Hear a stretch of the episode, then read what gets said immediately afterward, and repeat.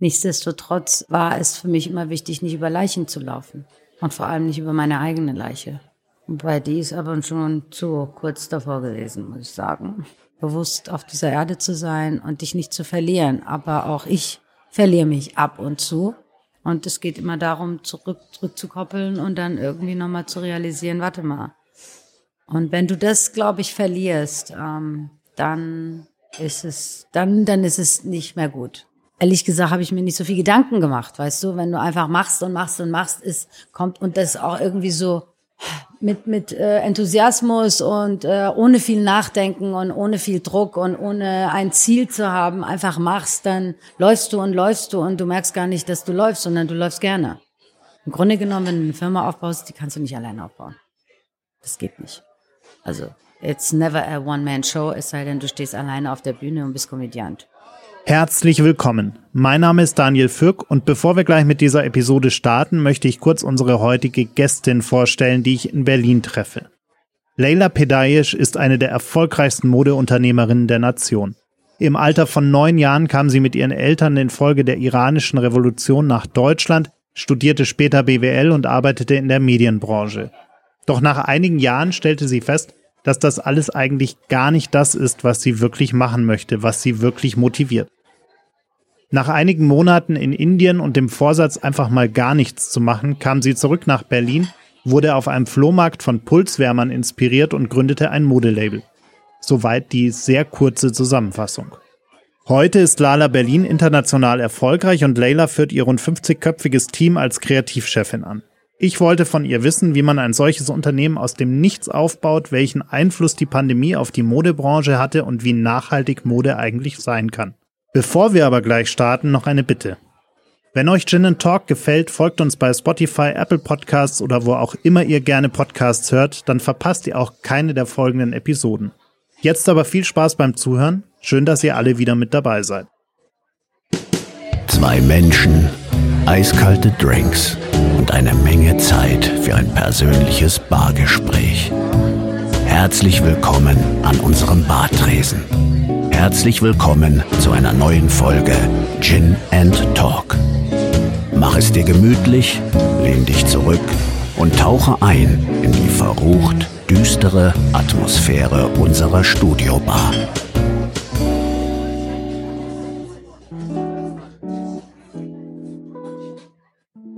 Leila Pedayesh, ich freue mich sehr, dass wir uns heute hier in Berlin in deinem wunderschönen Büro äh, treffen können. Ich bin immer ein bisschen neidisch, wenn ich in Berlin bin und Büros hier sehe, weil bei uns in München ist immer alles so tot saniert und hier sieht alles immer noch ein bisschen cooler aus. Freut mich sehr, dass wir uns treffen können. Hallo, freue mich, dass du hier bist. Ja, wir wollen heute so ein bisschen reden über dein Leben. Wir wollen ein bisschen reden über Lala Berlin natürlich.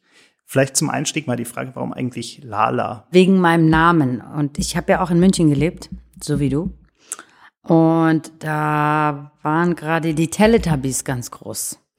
Und meine Freunde, meine Verrückten, die haben mich dann immer äh, zu später Stunde Lala genannt.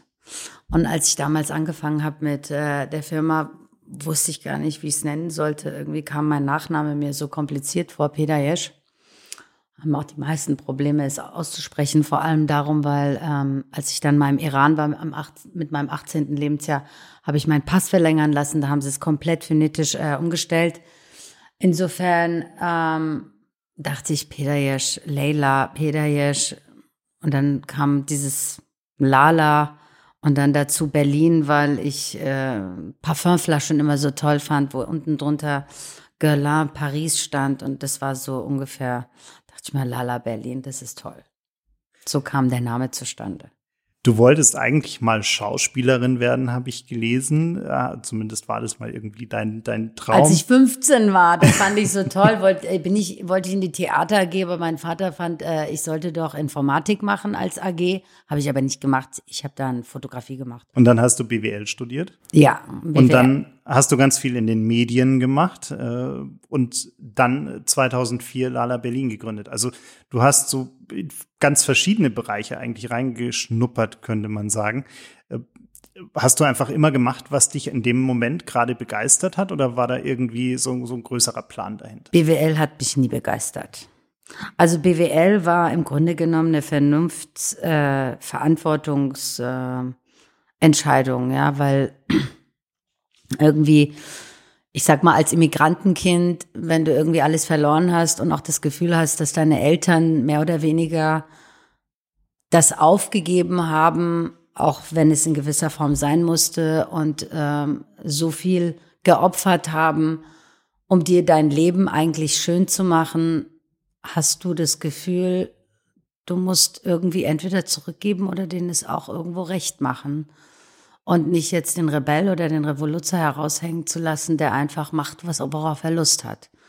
Insofern ähm, war die BWL-Entscheidung aus Liebe zu den Eltern, die eigentlich gerne, im Iran ist man gerne Arzt oder nicht Elektroingenieur, aber äh, Gas- und Ölingenieur oder Anwalt. Das ging gar nicht, weil meine schulischen Noten waren äh, nicht besonders gut. Ich war ein totaler Durchschnitt, 2,5er Abi gemacht.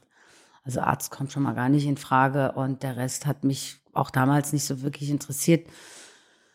Und BWL war dann irgendwie auf dem, das stand da und äh, dann habe ich es gemacht und dann habe ich es zu Ende gemacht und danach war aber auch klar, dass ich jetzt nicht unbedingt in eine BWL-Ebene, äh, Lebenslaufebene äh, enden will oder überhaupt beginnen will.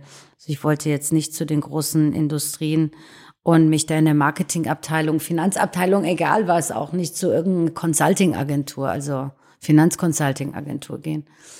Und ähm, insofern bin ich eigentlich nach dem Studium, habe ich dann im Grunde genommen mehr oder weniger gemacht, was ich wollte, weil oder was ich konnte, weil dann hatte ich ja das Studium sozusagen beendet und habe bewiesen, ich kann auf meinen eigenen Beinen stehen und habe dann den ersten Job angefangen und den auch recht erfolgreich. Ich habe in London äh, bei einer Filmproduktion gearbeitet. Die haben mich dann sozusagen nach München gebracht und mich gebeten, eine Dependance für die aufzubauen, weil ich einen recht guten Job gemacht habe. Äh, Klinkenputzen war jetzt auch nichts für mich als Vertreter der Firma, irgendwas aufzubauen und Kontakte zu suchen.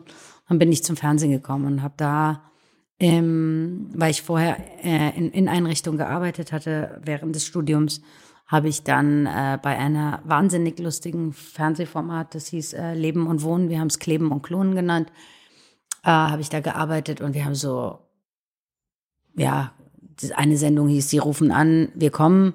Da bist du dann hingegangen und hast halt die Wohnungen von den Leuten irgendwie schön gemacht. Und dann bin ich von da aus äh, weitere Etappen, bin dann sozusagen zu RTL Pro 7 als Freie in der Produktionsfirma und dann bei MTV. Und dann war da auch sozusagen die Karriere beim Fernsehen, äh, geguckt hinter den Kulissen nach viereinhalb Jahren, wie das alles abläuft.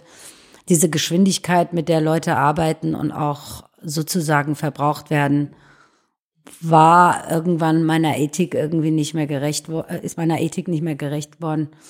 Und dann habe ich gedacht, jetzt mache ich, was ich will. Und habe ich aufgehört zu arbeiten. Und habe auch dann meine Eltern angerufen und habe gesagt, ich mache jetzt, was ich will.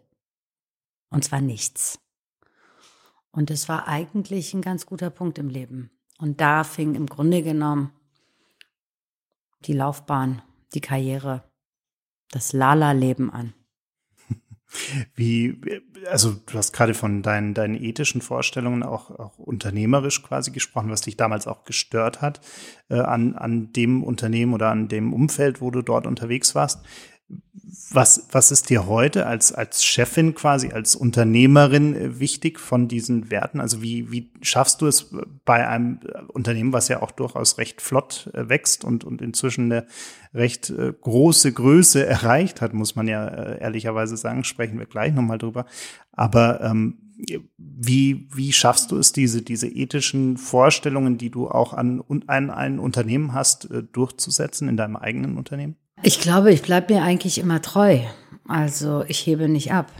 Also ich fahre kein dickes Auto, trage keine fette Uhr, versuche auf dem Teppich zu bleiben, da bin ich auch geboren im Iran und versuche bescheiden zu bleiben und mit mir und der Umwelt umsichtig zu sein und immer wieder mich auch zu fragen, warum ich das mache und wozu das gut ist, um nicht das Tempo irgendwie zu schnell anzutreiben und über sieben Brücken gleichzeitig laufen zu müssen, sondern Stück für Stück. Und so habe ich auch die Firma mit kleinster Kraft und äh, Mühe aufgebaut. Und klar kommt irgendwann der Step, wo du mehr machen musst. Und klar kommt dann der Step, wo du auf einmal 50 Mitarbeiter hast, die du ernähren musst und ähm, die eine gewisse Größe von Wichtigkeit ist.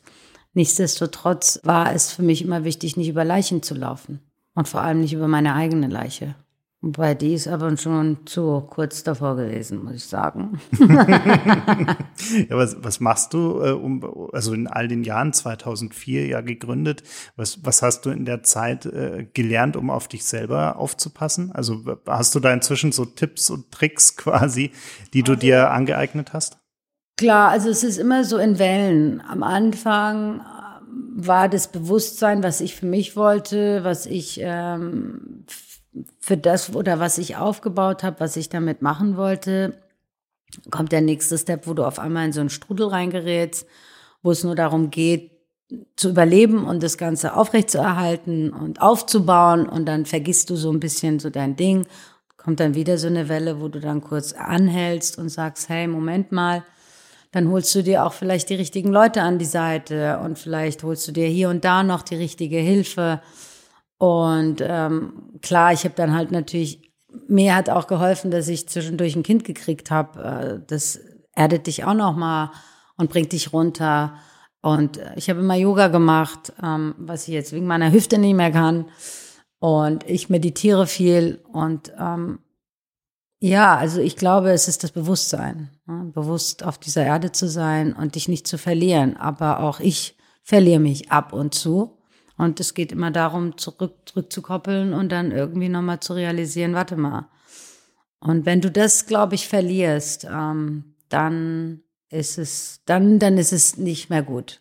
Wenn du verlierst, die Rückkopplung sozusagen einfach mal innezuhalten und zu sagen, Moment, so nicht. Und das brauche ich nicht, das will ich nicht. Und dafür lebe ich und dafür bin ich nicht bereit, noch mal mehr. Und ich will auch, dass meine Mitarbeiter nicht mehr. Es war immer, Mode ist sowieso eine extrem anstrengende Industrie. Ja, also alles, was mit Produktion zu tun hat, ist anstrengend. Aber Mode ist mit den Zeitläufen, also denke wahrscheinlich Automobil ist genauso. Die müssen auch alle jedes Jahr irgendwie ein neues Auto rausbringen. Wir müssen äh, ständig Kollektionen rausbringen und die besteht nicht aus einem Auto, sondern die besteht aus 150 Teilen oder 120 Teilen, wenn du dann alles Kleine zusammenzählst wie ein Tuch in vier Farben, hast du schon fünf Teile mehr, ja.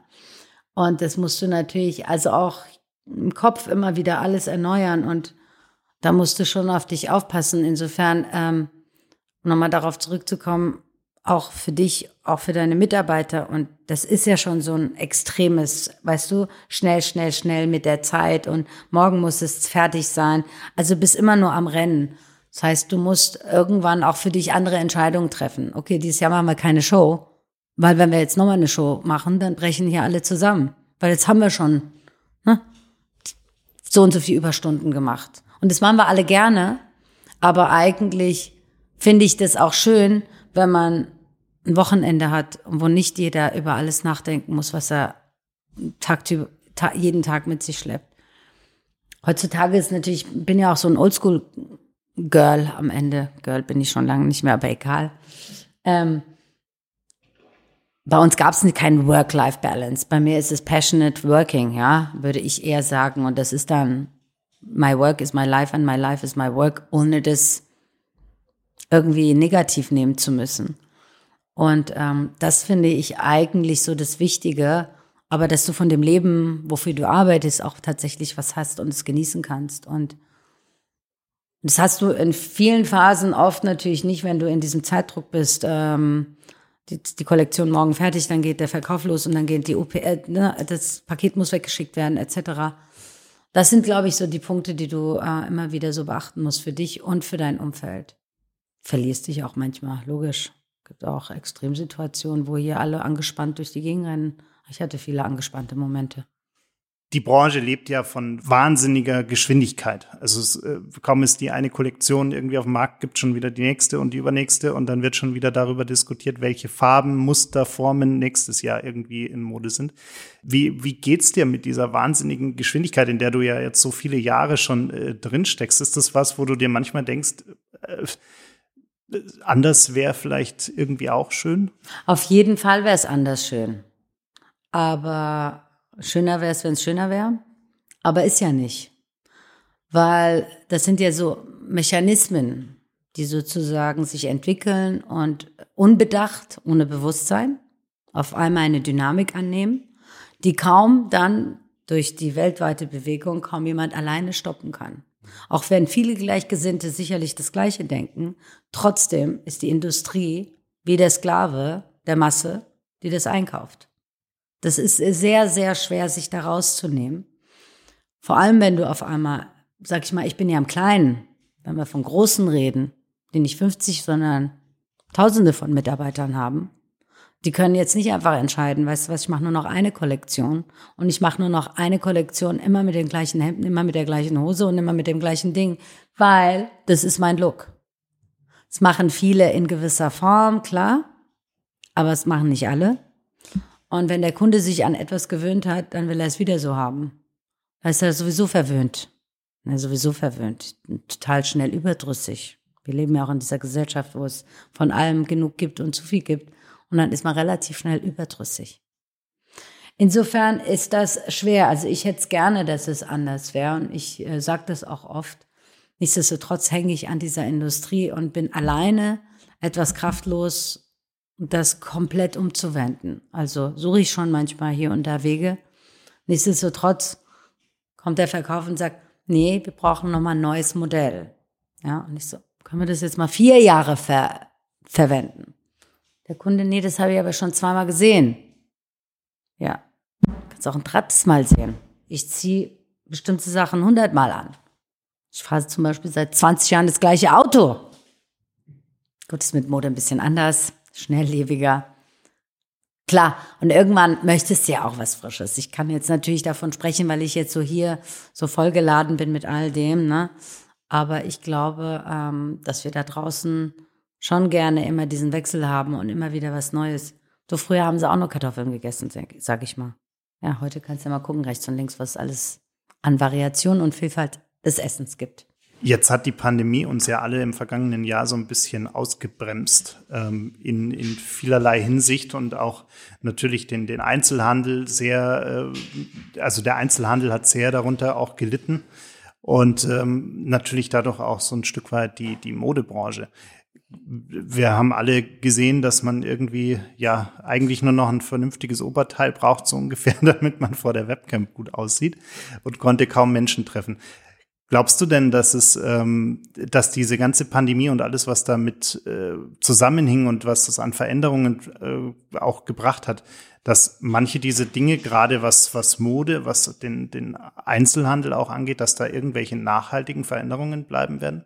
Ich glaube schon, dass es beim gewissen Prozentsatz einen, einen nachhaltigen Effekt gibt. Nichtsdestotrotz glaube ich, dass die Masse das so nicht aufnehmen wird. Die Hoffnung ist da, aber ich glaube, dass die große Masse trotzdem ausgehungert ist und immer noch mehr will.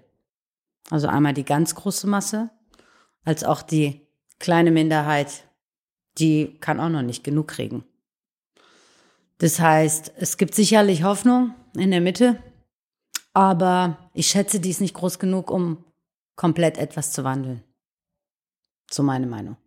Es gibt in der Branche ja auch diese zwei Extreme. Auf der einen Seite die wahnsinnig billige und nutzt das Wort ganz bewusst, diese wahnsinnig billige Mode, die man überall bekommt, die äh, sehr günstig auch produziert wird, äh, wo sehr wenig auf Nachhaltigkeit geachtet wird. Und auf der anderen Seite ähm, die Brands, die, die auch sehr auf Nachhaltigkeit achten und versuchen, da irgendwie einen, einen zumindest vertretbaren Footprint irgendwie zu hinterlassen.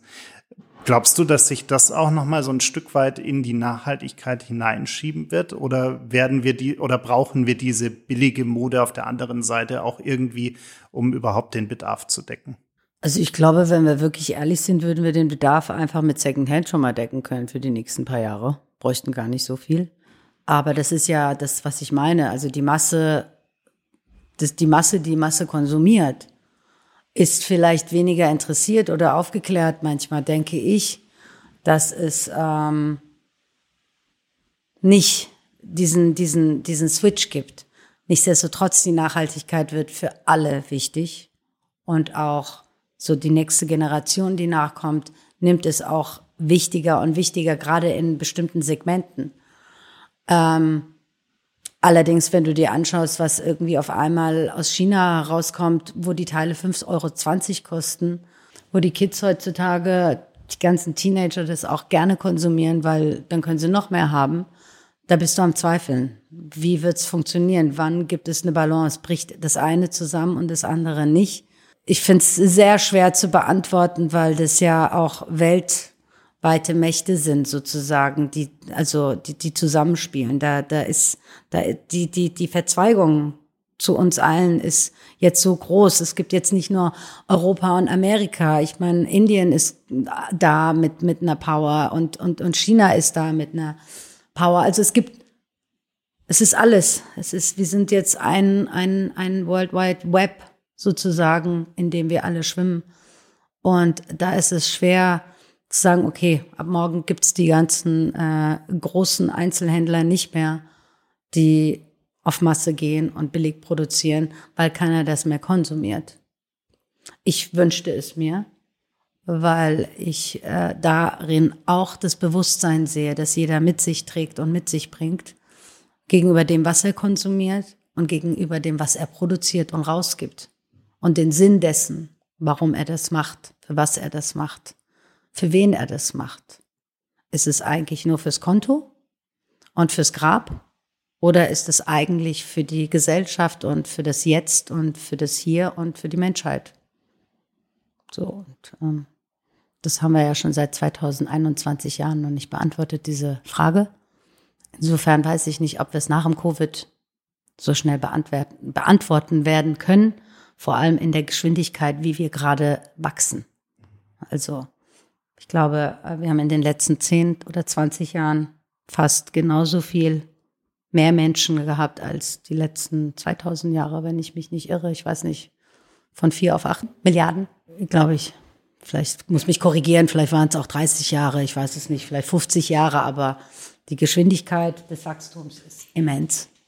Ihr produziert einen Großteil eurer äh, Produkte, eurer Waren in, in Europa und äh, du beweist damit ja auch so ein Stück weit, dass es ja anders geht. Also man kann ja auch äh, durchaus auch nachhaltiger produzieren. Man muss es nicht ganz so schnellwertig, äh, schnelllebig machen. Man kann es auch hochwertig hier in Europa machen und man kann trotzdem ein Unternehmen aufbauen, das sich äh, trägt und das äh, erfolgreich ist. Ich muss dir allerdings sagen, dass wir auch nachhaltig und hochwertig in China produzieren. Und ich sage immer wieder dazu, dass die ähm, Löhne in China längst nicht mehr das sind, was sie vor 10, 20 Jahren waren. Weil auch da hat sich das Fenster geöffnet und die Menschen sehen, was außen rechts, links passiert und wollen eigentlich ähnliche Standards haben, wie wir es leben. Das heißt, da ist auch keiner mehr bereit, für Sklavenlöhne 24 Stunden zu arbeiten, sondern das hat sich sehr auf ein Level gebracht, das unseren europäischen Verhältnissen nicht gleich kommt, aber schon ähnlich kommt. Nur, dass die halt eine Masse haben und mit der Masse natürlich schneller und anders produzieren können als wir hier. Und ich glaube auch, dass du sicherlich hier Produzenten findest, mit denen du gut produzieren kannst. Und ich wünschte mir, dass es mehr Produktionsstätten gäbe, die kleinere Stückzahlen anbieten, weil das würde den ganzen Druck auch rausnehmen, überhaupt große Stückzahlen produzieren zu müssen. Also aber der Modezyklus beziehungsweise der Entwicklungszyklus für einen Teil, ich sage ja immer, wenn wir eine Sache anfassen, dann fassen wir das mindestens 20 Mal an, weil von der Zeichnung, von der Idee bis zur Zeichnung und dem ersten Muster bis zum Verkaufsmuster haben wir das schon mindestens achtmal hin und her geschoben, angeschaut und dann geht's in Verkauf und dann kommt's wieder, dann wird wieder nochmal dran gearbeitet, dann wird's gradiert, dann kommen die verschiedenen von XS bis L. Also es wird so oft angefasst. Dieser Zyklus ist halt extrem aufwendig. Deswegen müssen natürlich wiederum die Produktionsstätten, damit es sich nicht für die auch lohnt, weil die das ja genauso oft anfassen müssen, müssen die theoretisch auch und die Maschinen, unabhängig von dem Setup der Maschinen und wie sie laufen, damit sie effektiv sind, müssen sie so viel wie möglich produzieren, damit sich das eine Stück, was sie einmal angefasst haben, am besten 1000, 2000, 3000, 5000 Mal produzieren. Und nicht nur, ich fände es schön, auch mal 50 produzieren zu können. Das geht schon in Europa, dass du so 50 Teile produzierst, aber dadurch zahlst du natürlich auch höhere Preise. Also, mhm. das ist ja eine klassische. Ah, umso mehr du produzierst, umso günstiger wird's mhm. in der Reihenproduktion. Wenn jetzt jemand noch gar nie was von Lala Berlin gehört hat, äh, dann sollte er sich echt schämen jetzt, ja?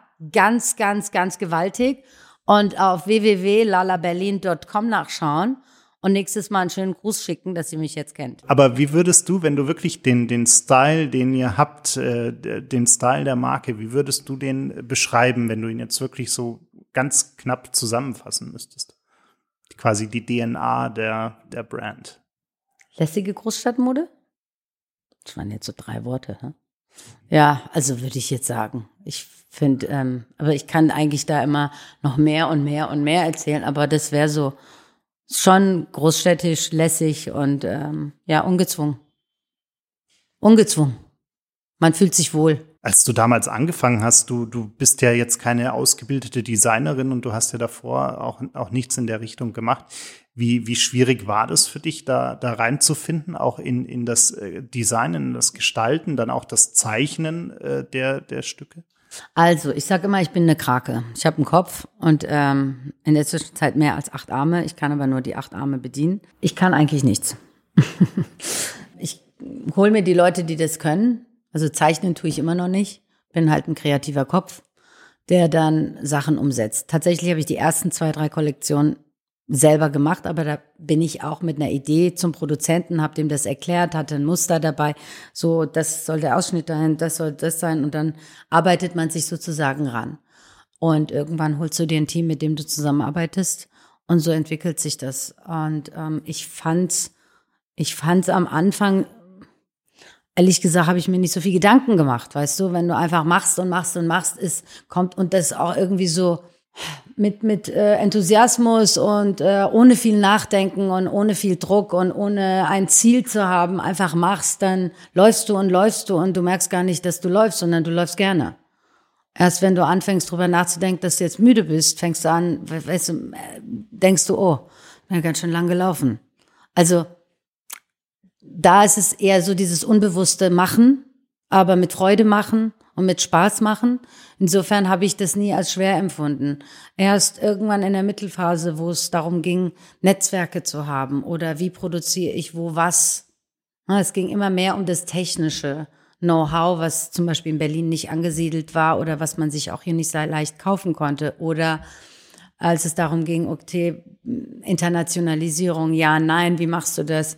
Wie sieht das aus? Wie sieht das?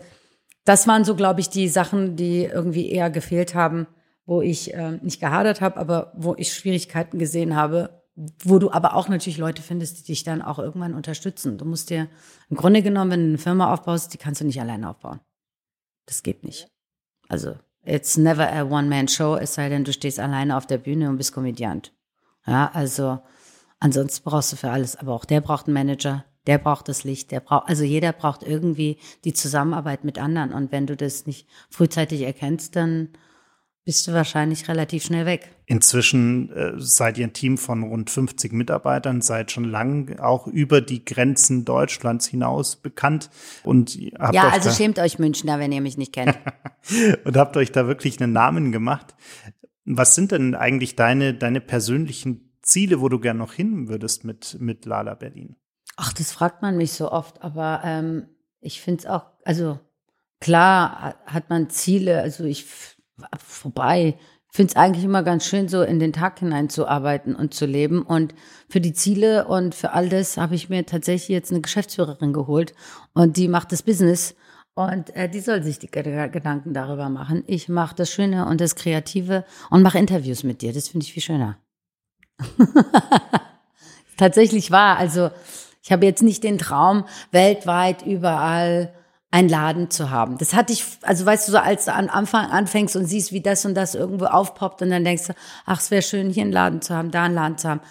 Aber ist überhaupt nicht so. Ich bin froh, dass es gut läuft. Ich bin froh, dass die Leute äh, Lala Berlin gerne konsumieren. Also unsere Kunden sind alle total glücklich und zufrieden.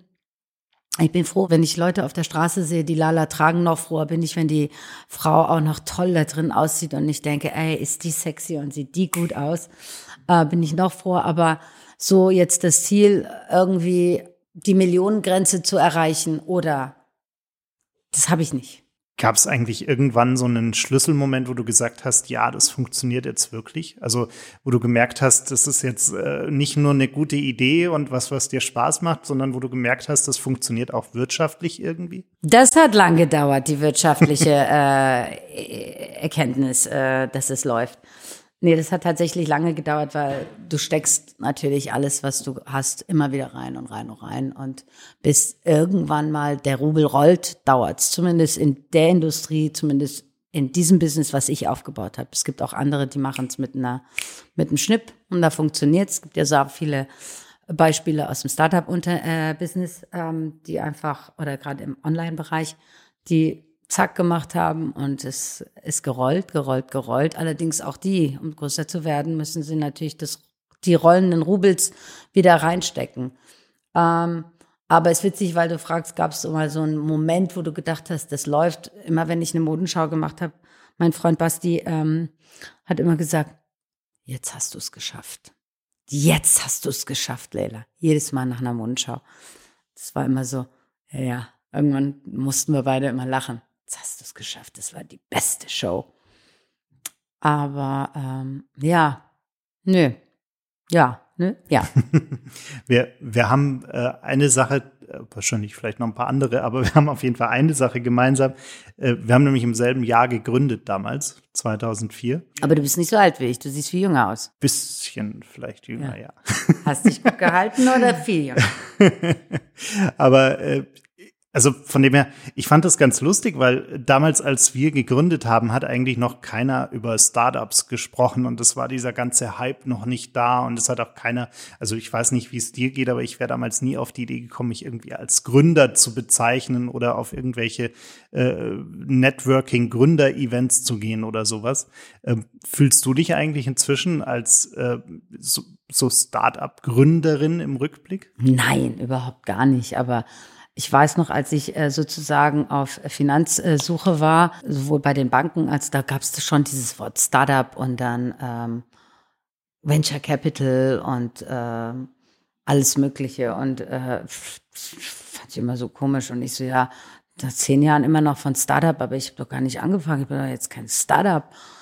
Aber ähm, ich glaube, all diese Schlagworte als auch Gründer, als auch diese jungen Menschen, also Gott sei Dank auch junge Leute, die mit Ideen sozusagen sich verwirklichen, kam in den letzten Jahren, ist das äh, ziemlich groß geworden. Ich habe auch, letztens gibt es ja auch so Sendungen im Fernsehen, wo dann so Gründer oder Ideen, Leute mit Ideen sozusagen hingehen und sich äh, Finanzinvestoren suchen, um ihre Idee zu verwirklichen.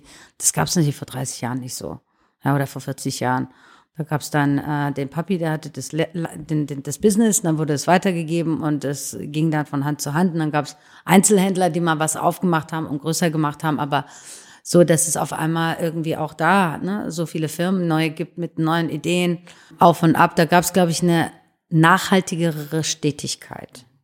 Ja, und das ist ja auch etwas. Also mich gibt es jetzt seit 20 Jahren. In der Zeit gab es sicherlich ganz viele Fashion-Startups, die nicht mehr leben ich glaube, dass das also für mich zumindest wichtig ist. Nicht, dass ich diese Firma für meine Tochter oder ihre Tochter gegründet hätte, aber dass das eigentlich auch wichtig ist und ähm, dann nicht so schnell. Ich wollte, ich wollte auch nicht so der Big Boom Bang machen und dann wieder runtergehen, weil das sind ja auch Wellen, ne? Trendwellen, Erfolgswellen.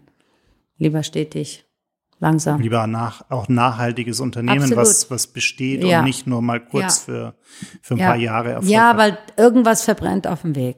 Irgendwas verbrennt. Entweder du selber, deine Mitarbeiter, der Fame, der Ruhm, die Idee.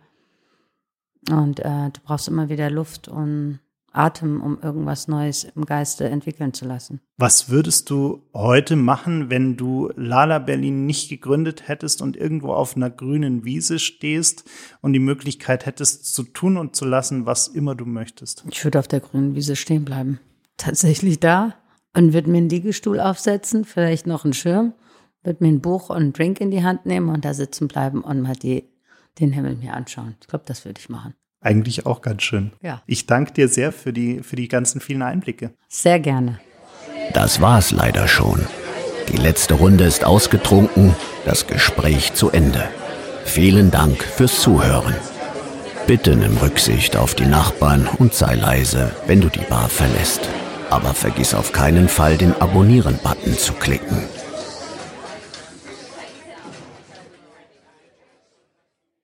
Gin and Talk ist ein Podcast von 48 Forward, produziert in den 48 Forward Studios in München.